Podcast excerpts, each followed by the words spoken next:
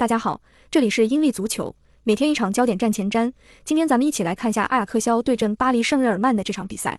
一，阿雅克肖本赛季已经经历过两次周五早场的比赛，结果两场全败，即第一轮揭幕战一比二输给里昂，第四轮主场一比三输给里尔。